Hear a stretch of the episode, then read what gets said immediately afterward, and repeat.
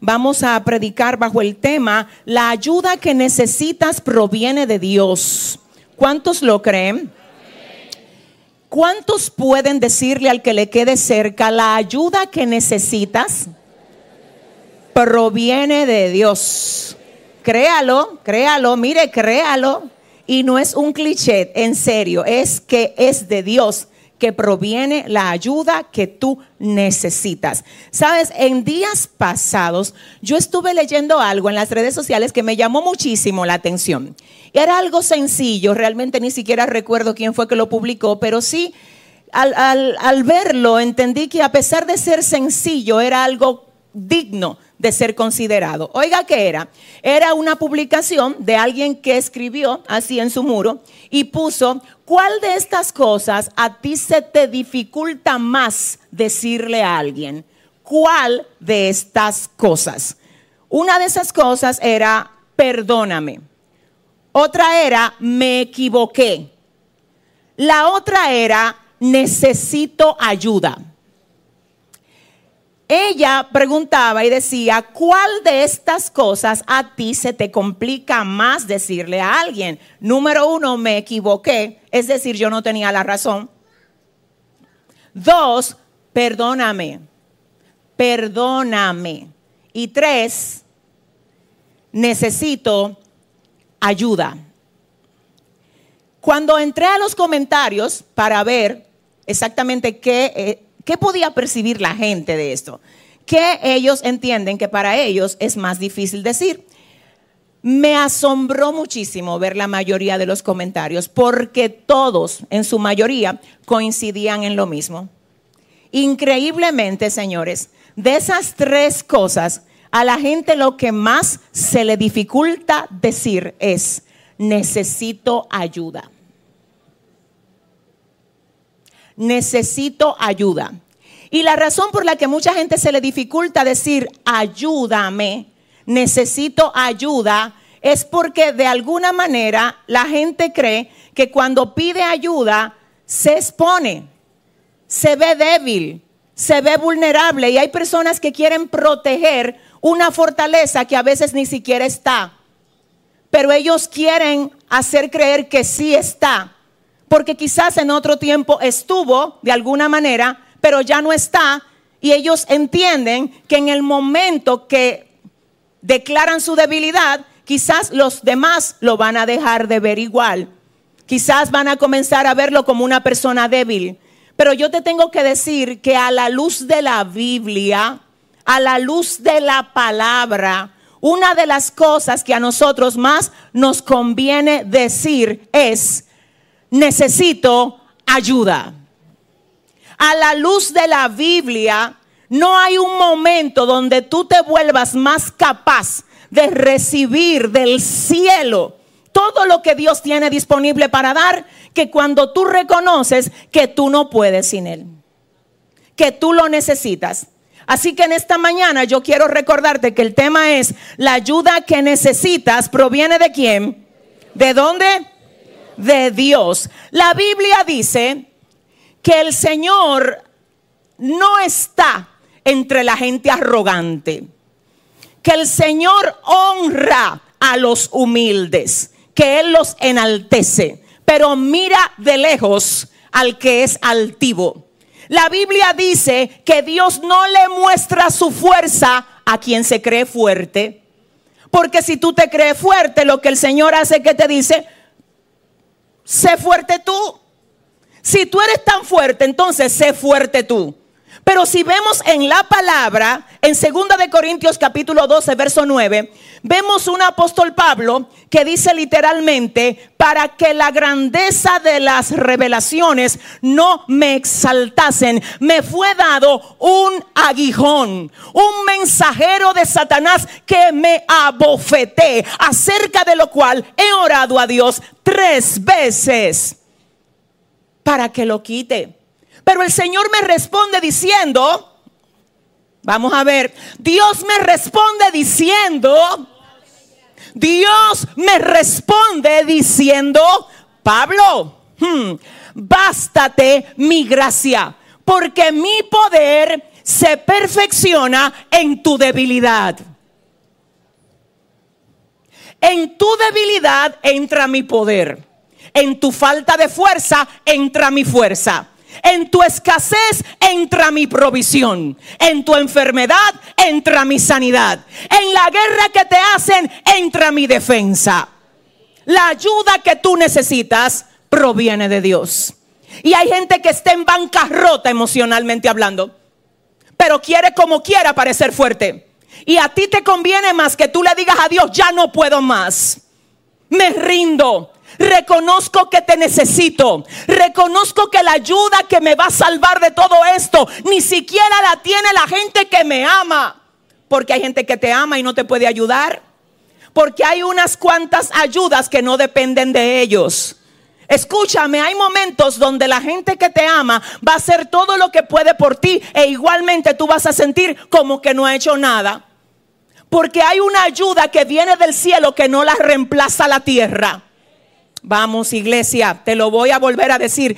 Hay una ayuda que viene del cielo que no está ni siquiera en los gobiernos de la tierra. Ah, dice el salmista. Jehová está entre los que me ayudan. Escuche, dice la Biblia, el Señor está entre los que me ayudan. Y dice el Salmo, por tanto veré mi deseo en los que me aborrecen. Al Señor he puesto siempre delante de mí, porque está a mi diestra, no seré conmovido. Bendeciré al Señor que me aconseja. Aún en las noches le enseña a mi conciencia. Yo no sé si usted sabe que usted más que el favor de la gente, cosa que es buena, usted necesita el favor de Dios. Porque mire lo que pasa, a ti te puede apoyar el mundo entero si el Señor no está contigo. Ay, no. Dice la Biblia, si Jehová no edifica la casa, en vano trabajan los que la edifican. Aquí el problema no fue que no edificaron, ellos sí edificaron. El único problema es que no fue Dios que edificó. Entonces, si el Señor no es el que edifica la casa, en vano trabajan los que la edifican. Dice la Biblia, dice la Biblia en Deuteronomio capítulo 6, verso 10, cuando el Señor tu Dios te haya introducido en la tierra que juró dar a tus padres, Abraham, Isaac y Jacob, y te dé ciudades grandes y buenas que tú no edificaste, y casas llenas de todo bien que tú no llenaste, y cisternas que tú no cavaste, y viñas y olivares que tú no plantaste, una vez que hayas comido, hmm, y te quedes satisfecho, ten cuidado de no olvidarte del Señor que te sacó de Egipto donde eras esclavo. Cuidado si los logros y los avances y la conquista que ustedes puedan estar teniendo les está haciendo olvidar quién fue que hizo que ustedes se levanten de la cama. Cuidado si por el afán de cada día estamos dejando de agradecer a aquel por quien podemos abrir los ojos. Cuidado si tu inteligencia te está haciendo sentir demasiado poderoso en ti mismo. Cuidado si las puertas que tienes abiertas han hecho que a ti se te olvida que depende de Dios todo lo que tú tienes y todo lo que estás haciendo. Si Jehová, aleluya, decidiera quitar su hálito de nosotros, se termina nuestra vida, no importa que tantos logros haya alcanzado hasta aquí. Todo lo que nosotros tenemos se lo debemos al Señor. Dice el libro de Santiago, capítulo 1, verso 17. Toda buena dádiva, todo don perfecto viene de lo alto, del Padre de las luces, en el cual no hay mudanza ni sombra de variación. Lo voy a decir. Dios está buscando gente que reconozca que depende de Él. Dios quiere derramar su gloria en este tiempo en la tierra. Quiere hacer cosas sobrenaturales, pero no la va a hacer con gente que se cree que puede sin Él. Mire, hasta Jesús dice la Biblia en Juan 5, 19, que en una ocasión él dijo, yo no puedo hacer nada por mi propia cuenta. Lo que yo veo hacer a mi Padre, eso es lo que yo hago. Alguien dirá, pero Jesús no era Dios. ¿Cómo Jesús puede decir que no puede hacer nada por su propia cuenta? Habló como humano. Dice la Biblia que él fue tentado en todo y sin pecar. Yo creo que hasta en el hecho de sentirse autosuficiente, Jesús fue tentado. Y para desarmar ese dardo del diablo dijo, yo no puedo hacer nada sin la ayuda de mi Padre. Entonces te estoy hablando de Jesús el que camina sobre las aguas, el que le dice a Lázaro después de cuatro días de muerto, sal fuera. Te estoy hablando de Jesús. El que le da vista a los ciegos, el que hace que el cojo camine, el que hace que el ciego vea. Él dice, yo no puedo hacer nada si no tengo la ayuda de mi Padre. Pero hay gente en la tierra que para nada es Jesús. Y desde que hacen cualquier cosa se la creen se llenan de orgullo por trofeos, por éxitos, por placas, por logros. Que no se te olvide de donde Dios te trae. La, escucha algo, lo que va a determinar si tú vas a seguir avanzando en la vida en cuanto al propósito de Dios contigo es que tú tengas claro quién es el responsable de tenerte donde tú estás. Y si tú crees que Él se merece una alabanza tuya en esta mañana, vamos, dásela con todo tu corazón y dígale a su hermano, dígale, yo dependo de Dios. Dígale, yo dependo, dile, no te, no te sorprendas conmigo, que esto no es mío. Yo dependo de Dios. Escuche, el mismo que dice yo no puedo hacer nada sin la ayuda de mi Padre, es quien luego en Juan 15, 5 le dice a sus discípulos, ustedes sin mí nada pueden hacer. Ay, yo no sé. El mismo que dice en Juan 5, yo no puedo hacer nada sin mi papá, es quien en Juan 15 dice, y ustedes no pueden hacer nada sin mí. ¿Qué es lo que nos dice eso? Que en la medida que tú te sometes a Dios, hay autoridad en ti para que otras cosas se sometan a ti.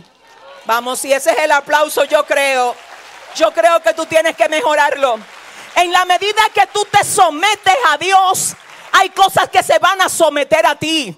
Déjame decirte algo, el enemigo te quiere llenar de arrogancia, de orgullo, de autosuficiencia, porque él sabe que el único momento donde tú te vuelves una persona llena de poder y de autoridad en la tierra es cuando tú dependes de Dios. Él quiere que tú dependas de ti porque él sabe que tú no tienes cómo vencerlo solo.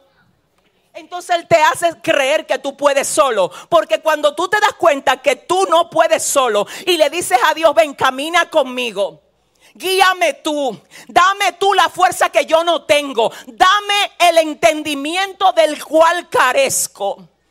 Dios te va a comenzar a dar a ti un nivel de determinación, sabiduría, fuerza, ay Dios mío, dominio propio, autoridad, ay santo, fuego de Él, que hará que el enemigo tenga que retroceder. Yo no sé si usted sabe que la razón por la que hay gente que no entiende bien la ayuda que tiene es porque la ayuda que tenemos no se percibe con los ojos naturales. Pero si el Señor abriera tus ojos aquí ahora mismo, tú vieras que tú no necesitas tener seguridad de Dominican Watchman. Tú tienes los ángeles del cielo a favor. Ah, Dice la Biblia que cuando el ejército enemigo vino a pelear en contra de Eliseo, y así se llenó de miedo. ¿Alguien lo ha leído? Y ese se llenó de miedo y dice que temblaba. Y dice que Eliseo le dijo, ¿por qué que tú estás temblando? ¿Cuál es tu miedo? Señor, ábrele los ojos a este para que él vea. Déjame profetizarte lo que Dios va a hacer en estos días. Dios te va a abrir los ojos a ti para que a ti se te vaya todo miedo, toda inseguridad.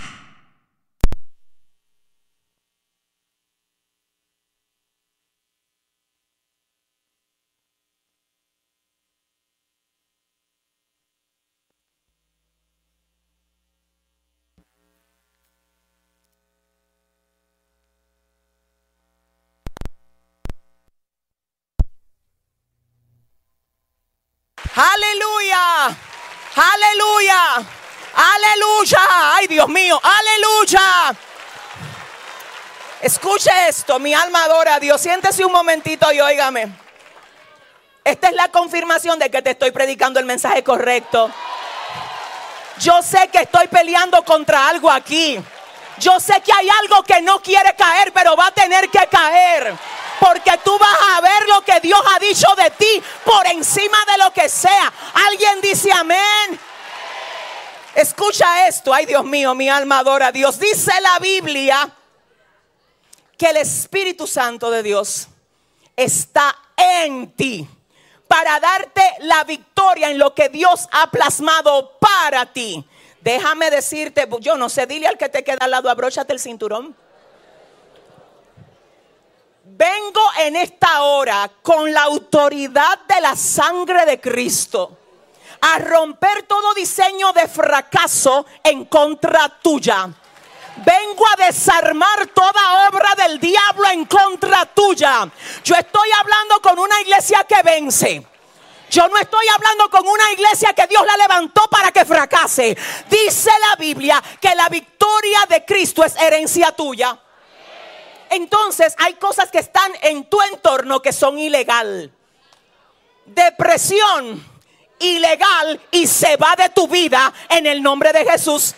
Toda rebeldía en tu casa, ya sea de parte de tus hijos, ya sea de parte de alguno de los miembros de la familia. Yo no sé si tú crees que la obra que el Señor comenzó en ti, él la va a completar porque Él no deja por mitad nada de lo que comienza. ¿Alguien dice amén?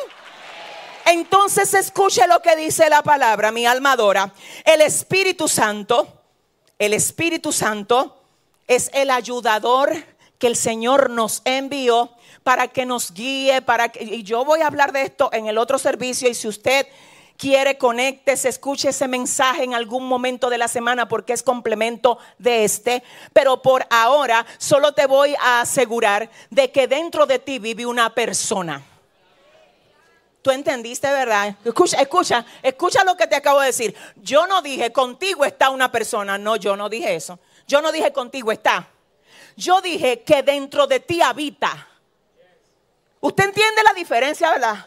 Una cosa es que alguien esté a tu lado, eso está excelente. El tema que Jesús dice que no es a tu lado, sino que se muda dentro de ti el Espíritu Santo. Déjame decirte solo quién es Él. Él es quien resucitó a Cristo de los muertos. Por eso Pablo dice que el mismo poder que resucitó a Cristo de los muertos está dentro de ti. Ay, pero no, es que no, es que no. Ay, no, espérate, es que no. Es que no. Déjame decirte lo que pasa.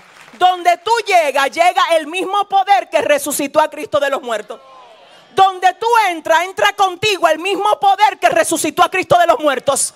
Tú le estás llorando al diablo por lo que está haciendo, mientras dentro de ti está...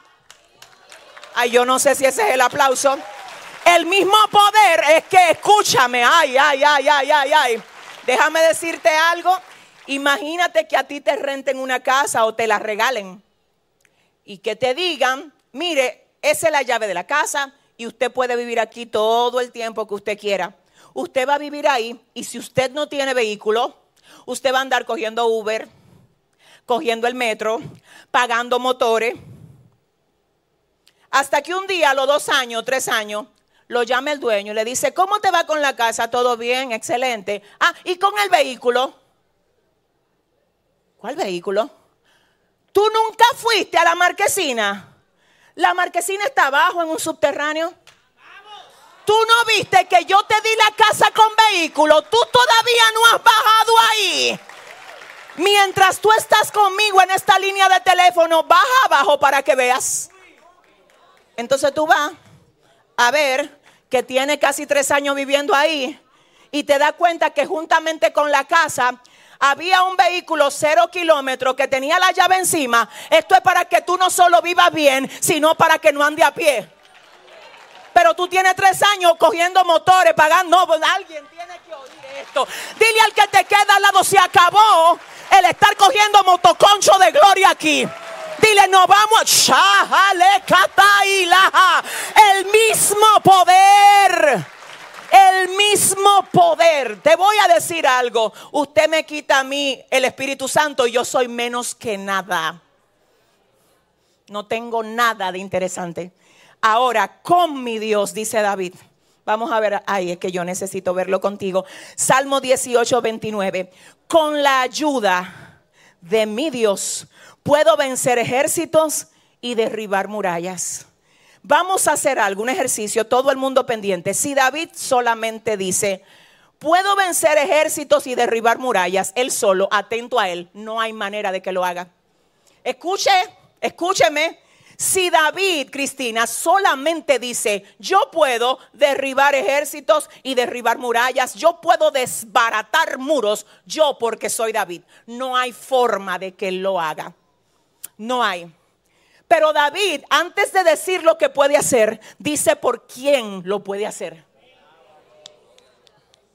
Antes de tú decir lo que puedes hacer, asegúrate de que digas por quién lo puedes hacer. David no solo dice, yo puedo vencer ejércitos y derribar murallas. No, él dice, con la ayuda de Dios. Mira, te voy a decir algo. Cualquier cosa que tú puedas admirar en la tierra, te garantizo que es por la ayuda de Dios.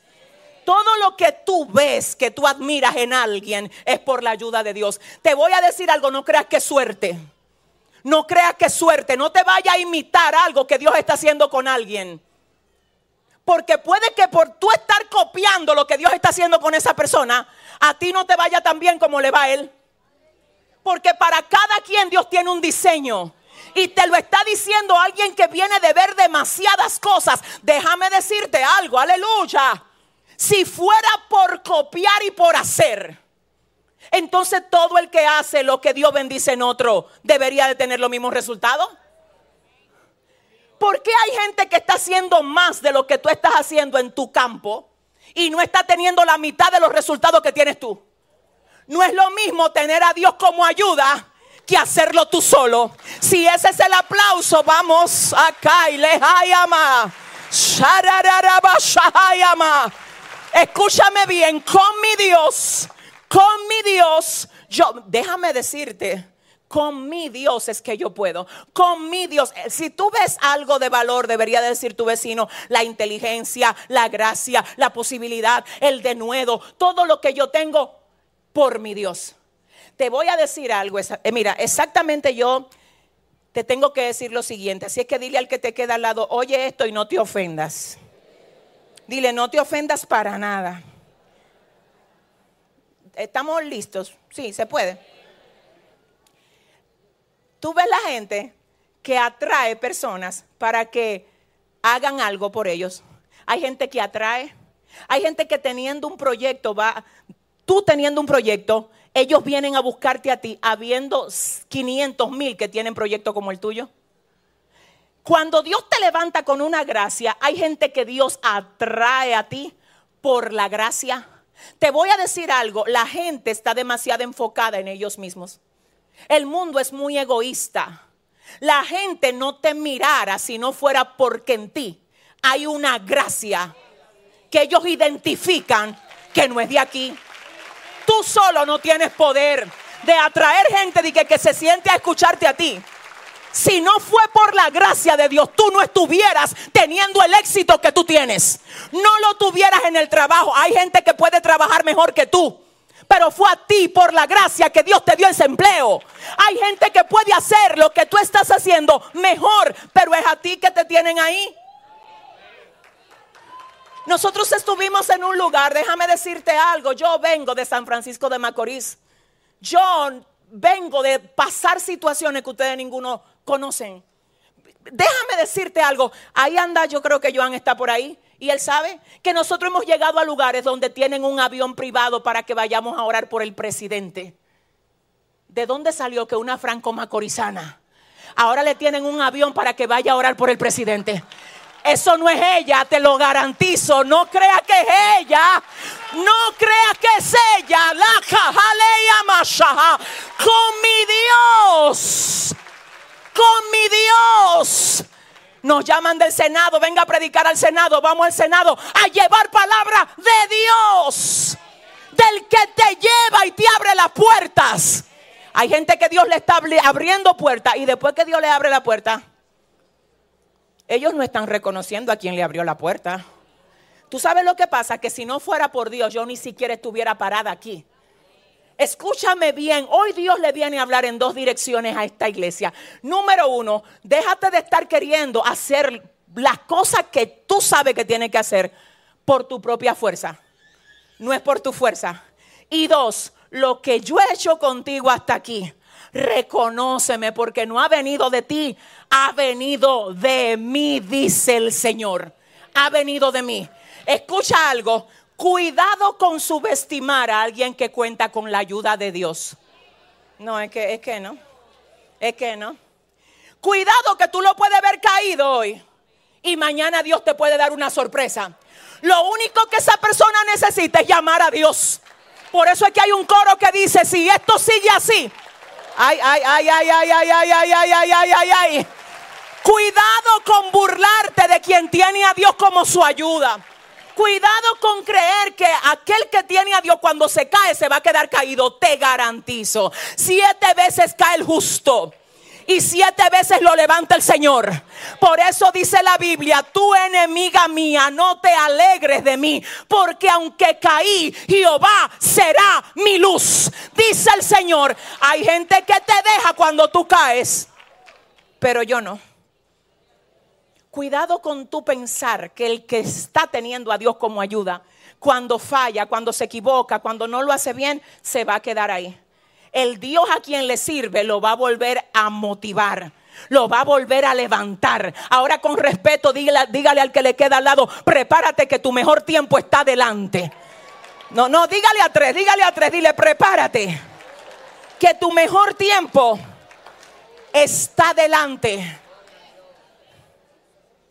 La gente no te busca porque tú eres lindo, hay gente más linda que tú. Yo sé que tú eres lindo, claro está pero hay gente más linda que tú. Yo sé que tú eres inteligente, sí, claro. Lo único, hay un solo problema, que hay gente más inteligente que nosotros. Y te voy a decir algo, dice el Señor, ando buscando en quién confiar. E, esto se va a poner bueno aquí. Dice Dios, todo lo que hay en la tierra es mío. Yo ando buscando a quién dárselo.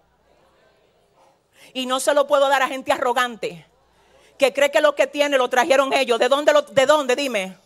¿De dónde? Si tú no traíste nada aquí. Cuando a ti te sacaron del vientre de tu mamá, tú viniste hasta sin ropa. A ti te vistieron en la clínica o en el hospital fue.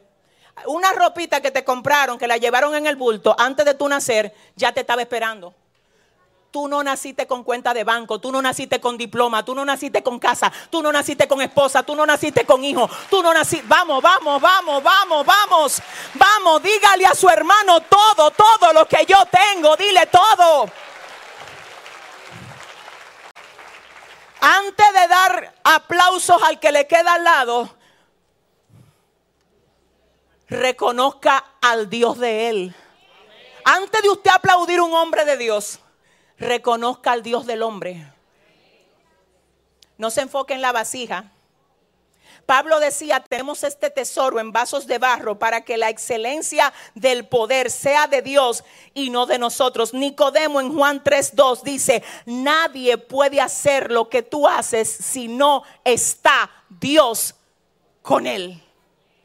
Hay cosas que se pueden hacer, bien, pero no cosas que tienen que ver con el mundo espiritual. Solamente, escúcheme, le voy a decir algo Creo que en el discipulado pasado yo les hablaba a ustedes y les decía que hay gente que se asombra por el poder de la brujería.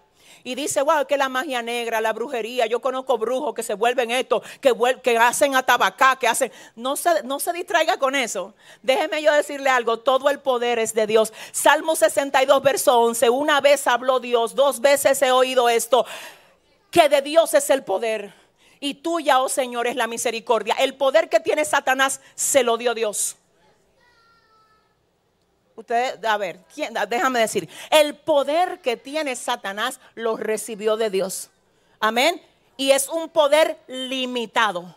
La Biblia dice que cuando Aarón y Moisés estaban frente al faraón, tiraron la vara la vara se volvió serpiente. Pero los magos, los hechiceros, los brujos que había sirviéndole al faraón, también tiraron la vara. Y también la vara se volvió serpiente. Hay un solo detalle. Y es que la serpiente, aleluya, la serpiente de Moisés y de Aarón se tragó.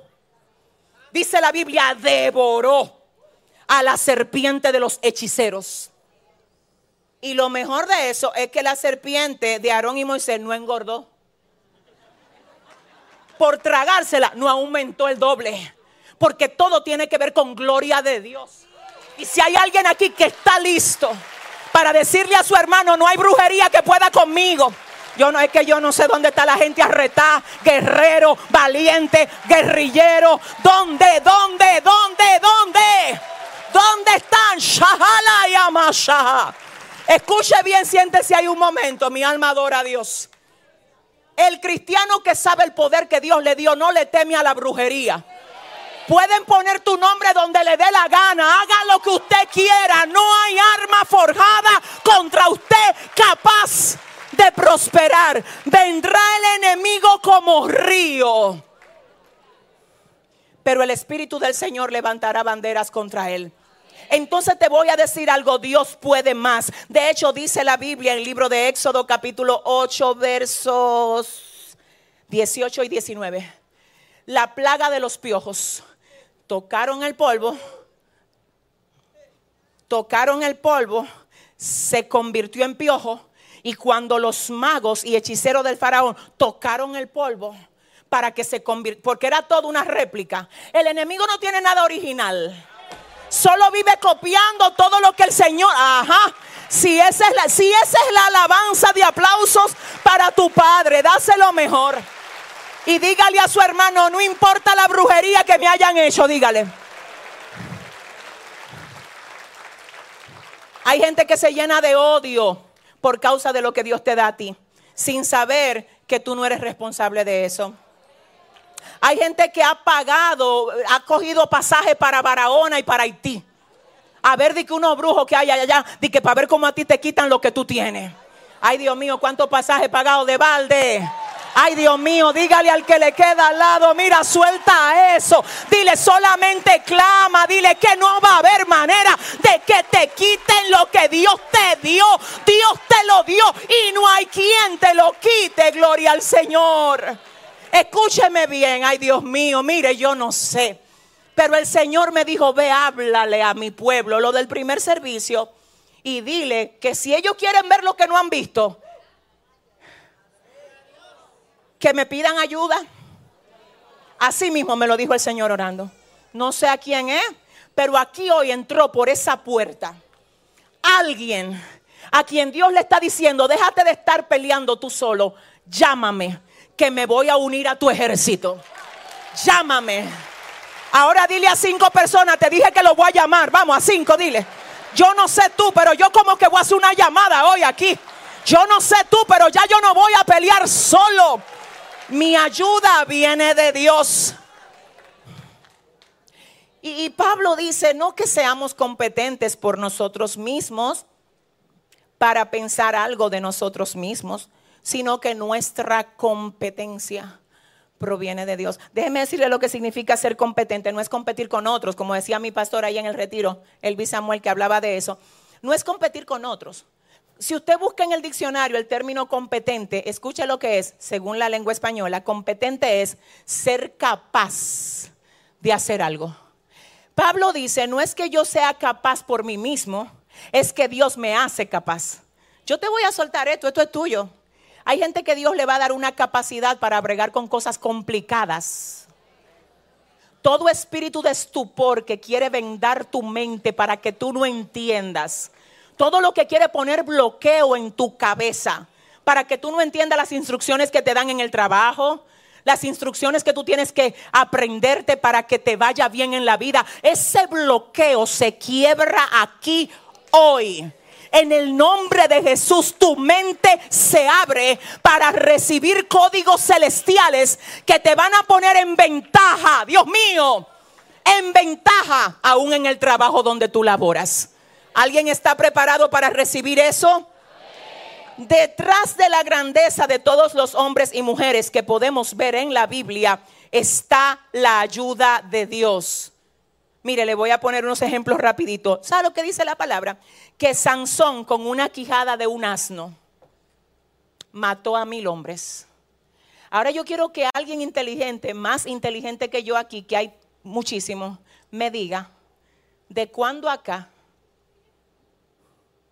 se ha visto, no, pero es que espérate, que una persona usando como arma una quijada de un asno pueda matar porque Dios está con él. A todo un ejército de gente armada con lanza, con artillería y con las armas de guerra más sofisticadas de aquellos tiempos. Y él no tiene arma de guerra, es lo que tiene una quijada de asno. A veces quizá tú no vas a tener lo que tiene el otro. Pero con lo que tú tienes, tú vas a ser más efectivo que los demás. No por ti, no es por ti, es porque vamos, iglesia, vamos. Aleluya, aleluya, aleluya. Es que no tiene sentido y precisamente así es que tu papá le gusta moverse contigo, con cosas que no tienen sentido. Así que cuando Dios te mande a hacer algo que no tiene mucho sentido, no te asustes. Lo que pasa es que una de las maneras como sabemos que es Dios que nos está hablando es cuando nos manda a hacer algo que no pudiéramos hacer sin Él. Yo sé que es Dios, es Dios que lo sostiene todo, por lo menos lo que ha hecho en este ministerio, porque si Dios dice un día, te dejé, yo ni me levanto, yo digo, no te vayas lejos, llévame porque yo no voy a saber vivir aquí resolviendo todo esto si tú no estás conmigo. Te voy a decir algo, mi alma adora a Dios. Déjate de estar plagoseándole a la gente. Se me fueron diez. Ay, yo voy a llamar al primo para ver si el primo me puede mandar algo porque yo tengo que pagar el colegio que no lo he pagado. Fue su primo que a usted lo pagó. Dígame si fue su primo que le dio a usted herencia, que le dio paternidad, que lo llamó. Usted no es hijo de su primo. Usted tiene padre. Su papá es el dueño de todo lo que respira en la tierra. Todo lo que se mueve sobre la faz del campo le pertenece. Si ese es el aplauso, dáselo bien a tu papá.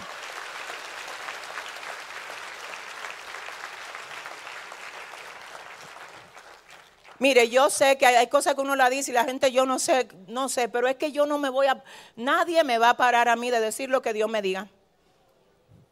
Hay gente, y lo dije el otro día, y sé que Dios lo está diciendo aquí, porque ahora el Espíritu Santo me lo confirma para alguien. Hay gente que por causa de su lealtad a Dios y de ser íntegro en los caminos del Señor, dice el Señor, te voy a poner a comprar sin que tú tengas que pagar.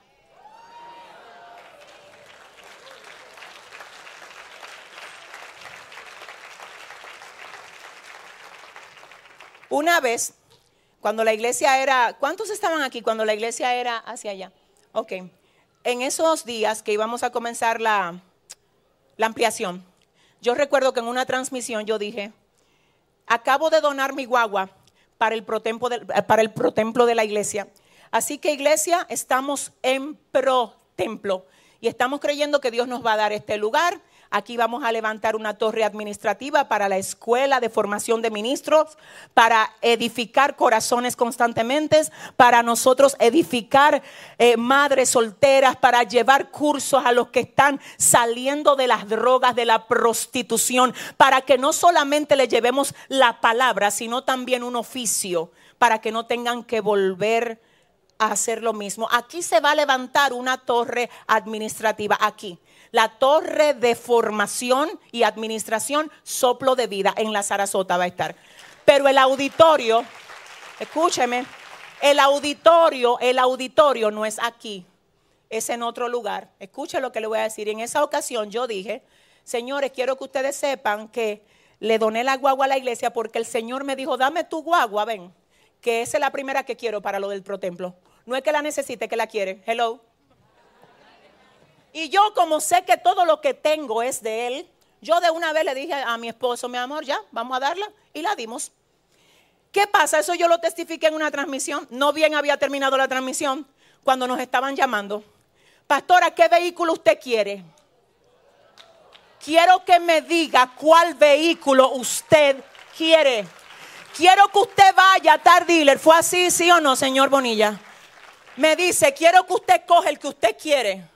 Y nosotros, usted sabe, uno nunca, ahí había de todo. Él sabe que había de todo, mi amor, dime. De todo, ahí había Lamborghini, Mercedes-Benz. Y tú sabes lo que pasa, que aquí lo que, se necesitaba era una guagua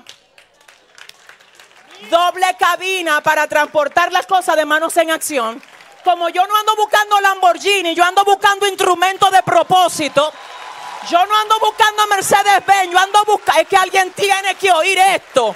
Si va cualquiera, ay la Mercedes, ay la, no, no, no, dame una que cargue plátano, dame una que cargue yuca, dame una que se meta el capotillo, que se meta los guandules. Siéntate un momento y óyeme.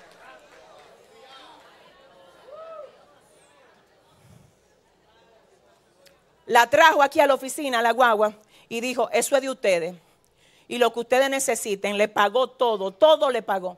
Y la guagua está ahí. ¿Tú sabes de quién es la guagua? De soplo de vida. Porque todo es, de, todo es de Dios, todo es de Dios. Nadie tiene nada aquí. Dile al que te queda al lado, aquí nadie tiene nada.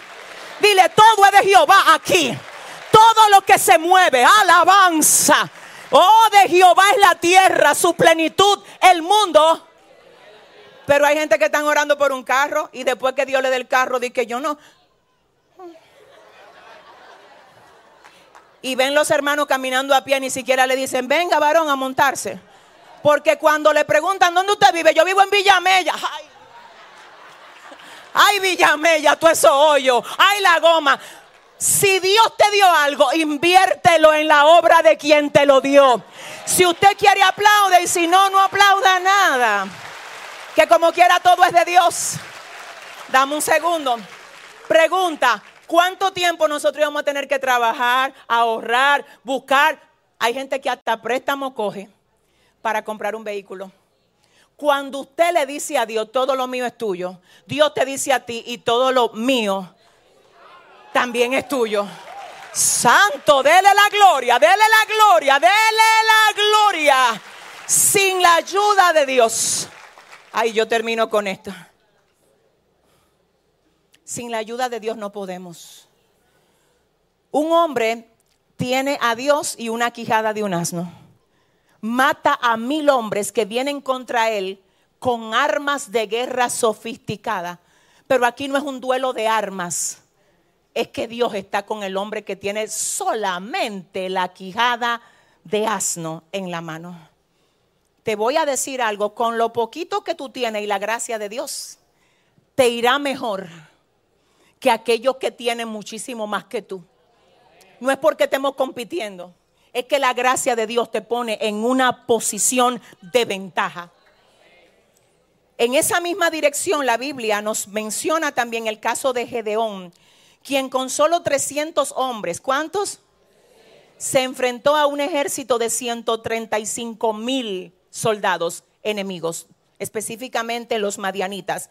Y dice la palabra que estos 300 al final ni siquiera necesitaron sacar espada, sino que solo decían por la espada de Jehová y por la espada de Gedeón. Y ese cántico turbó a los enemigos. El solo hecho de decir por la espada de Jehová y la espada de Gedeón hizo que los enemigos se turbaran y se mataran entre ellos mismos. Hay un cántico que no se puede apagar de tu boca aunque sea poco lo que tú tienes, canta. Aunque se vea imposible, adora. Aunque las puertas no se abran de una vez, aleluya. Sigue creyéndole al Dios que te ha llamado. Si ese es el aplauso, dáselo mejor al Señor. Dígale a su hermano, canta, di, reconoce que Dios está contigo. Cuando David enfrentó a Goliat, le dijo: Tú vienes contra mí con espada lanza y jabalina, mas yo vengo contra ti. Oiga lo que le dijo, mas yo, él dice, vamos a ver, ¿qué es lo que tú traes, Goliat? Tú traes lanza, espada, jabalina. Yo traigo la cobertura del Dios que me respalda. ¿Qué es lo que están hablando? ¿Qué es lo que pasa en tu trabajo? Que se levantó contigo el supervisor. Él viene con su cargo. Tú te mantienes de pie por la ayuda de Dios. Ay, Dios mío. ¿Qué, ¿Qué es lo que pasa? Te están amenazando que te van a quitar la casa. Séle fiel a Dios. Y yo te voy a decir algo. si Dios permite que te quiten esa casa, una cosa te voy a recordar. Joven fui y he envejecido y no he visto justo desamparado ni su simiente que mendigue pan, dijo el salmista. Hay momentos donde Dios va a permitir que las cosas se pongan peor. Que se pongan que no hay quien la pueda resolver. Para entonces Él mostrarse. Esta palabra yo la he visto demasiadas veces. A veces Dios, cuando tú le dices ahora, Señor, necesito verte, Él no, Él no, Él no mueve nada.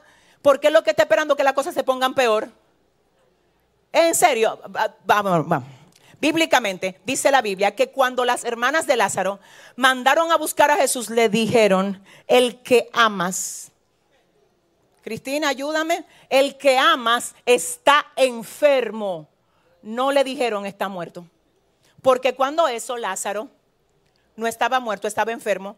Y tú sabes lo que dice la Biblia, que Jesús se quedó en el lugar donde estaba dos días más. Y cualquiera que le diga, mira, el que tú amas está enfermo, sale corriendo. Y él se quedó dos días más. No porque no lo amaba, no porque no le importara, sino porque quería sorprender a su amigo y toda la comunidad donde él vivía con un milagro mayor. A veces tú estás llamando para que Dios resuelva cosas en un momento y Dios no te la resuelve. Si se pone peor, solamente asegúrate de algo, que tú estés conectado a quien te ayuda. A veces a mí se me han levantado una guerra que yo digo, Dios mío, pero dime. Y el Señor me dice, solamente asegúrate de que tú estás donde yo te quiero y estás haciendo lo que yo te mandé a hacer. De lo demás me encargo yo. Escuche bien lo que dice el Señor en esta mañana. Deja tu ansiedad porque me ofendes. Su amaso. Dios mío, ¿tú sabes lo que necesita tu hijo rebelde para que cambie así? Para, mire, haga conmigo así. ¿Tú sabes lo que necesita tu esposo que está, hay que orar para que Dios haga algo con él? ¿Tú sabes lo que haga conmigo? Tú sabes lo que se necesita en tu casa para que tú esa deuda que tú tienes se resuelvan.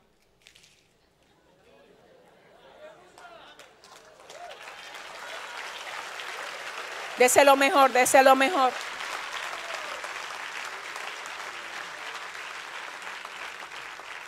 Escucha lo que pasa, escúcheme.